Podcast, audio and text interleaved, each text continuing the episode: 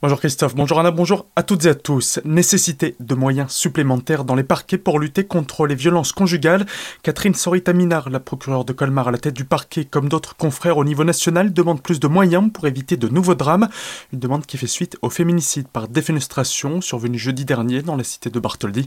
Pour elle, on semble aujourd'hui vouloir trouver à tout prix une responsabilité de l'autorité judiciaire sur fond de dysfonctionnement et défaillance du système, comme si le fantasme d'une société sans meurtre et sans violence était possible.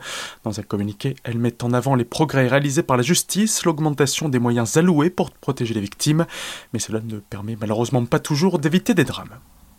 Éric Lallemand, procureur général de Colmar, est également monté au créneau pour défendre sa paroisse. Pour lui, la justice n'est pas laxiste en matière de violence conjugale alors que les plaintes n'ont jamais été aussi nombreuses que les moyens mis en œuvre sont de plus en plus importants. Il aussi réclame davantage de moyens, notamment plus de magistrats spécialement affectés aux violences conjugales, comme ce fut déjà le cas dans les juridictions en matière de radicalisation. Il rappelle également que le principal responsable de violences conjugales reste son auteur et non la justice.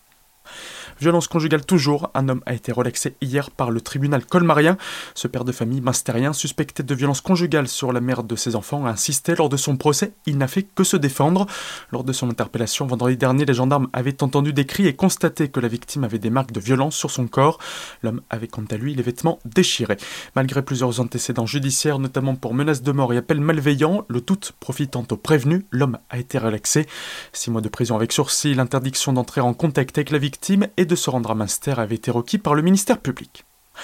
Mercredi, à Célestat, après des mois d'ouverture limitée à un certain public, la piscine des remparts accueillera à nouveau tous les publics.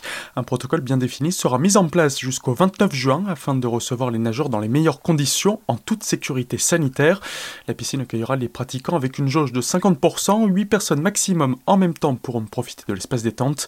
Toutes les activités reprendront, même si l'activité bébé nageur sera limitée à un parent par enfant. Le port du masque sera obligatoire à l'entrée jusqu'au vestiaire et à la sortie du vestiaire jusqu'à l'extérieur. Seront fermées, mais les espaces extérieurs seront ouverts les week-ends à l'attaque des moustiques à Célestat. Chaque année, des traitements par hélicoptère conjugués à des interventions manuelles au plus près du terrain sont effectués. Récemment, des traitements à pied ont été réalisés au niveau des gîtes larvaires ceinturant la ville.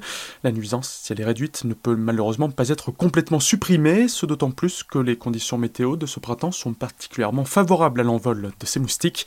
De plus, cet envol peut également provenir d'eau stagnante dans les jardins privés. Dans ce cas, des boîtes de pastilles anti-moustiques sont mises à la disposition du public aux accueils de la mairie. Malheureusement, avec les fortes pluies et les inondations tardives du printemps toujours présentes aux abords de la ville, la nature a eu raison de la stratégie déployée cette année. Et puis à Neuf-Brisac, le festival des remparts se met tranquillement mais sûrement en place. Quasiment toutes les œuvres ont déjà été installées, mais certains artistes seront encore présents dans les douves dans les jours à venir pour mettre en place leur production.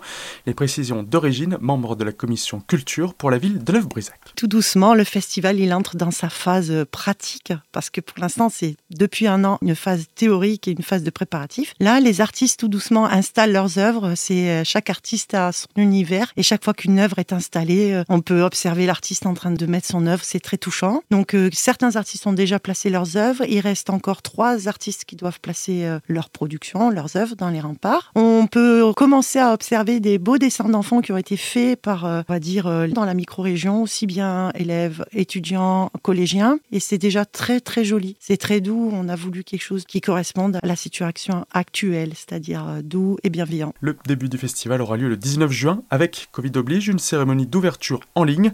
Il se tiendra jusqu'au 30 septembre, mais les œuvres resteront ensuite visibles puisque la ville de Roufac en a fait l'acquisition. Tout de suite, le retour de la matinale avec Christophe et Anna. Très belle journée à toutes et à tous à l'écoute d'Azur FM.